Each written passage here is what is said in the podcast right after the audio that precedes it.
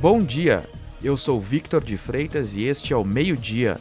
Acompanhe a partir de agora as principais notícias desta terça-feira, 1 de junho. 42 municípios do Rio Grande do Sul recebem, a partir de hoje, lotes de medicamentos do chamado kit intubação para pacientes com Covid-19 e outras doenças respiratórias.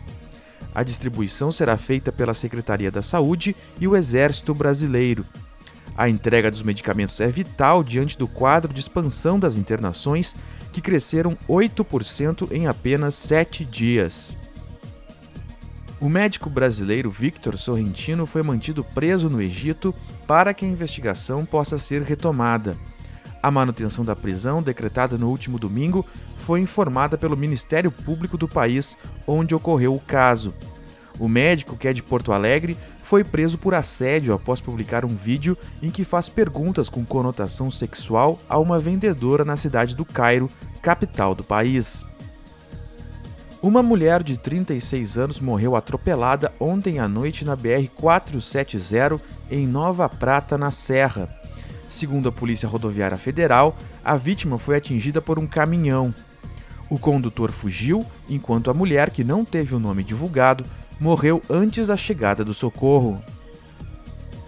O PIB brasileiro cresceu 1,2% no primeiro trimestre deste ano.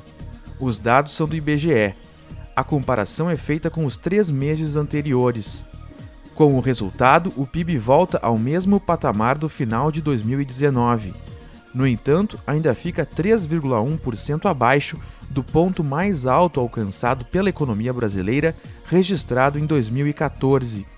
Além disso, no acumulado dos últimos quatro trimestres, a queda é de 3,8%.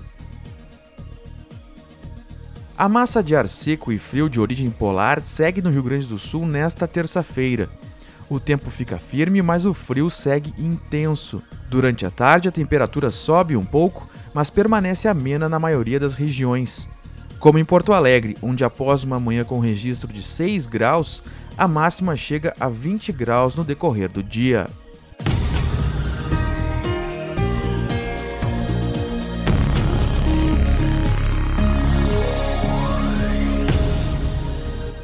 Para saber mais, acesse agorars.com. Acompanhe agorars no Instagram e no Twitter. Obrigado pela sua companhia e até amanhã.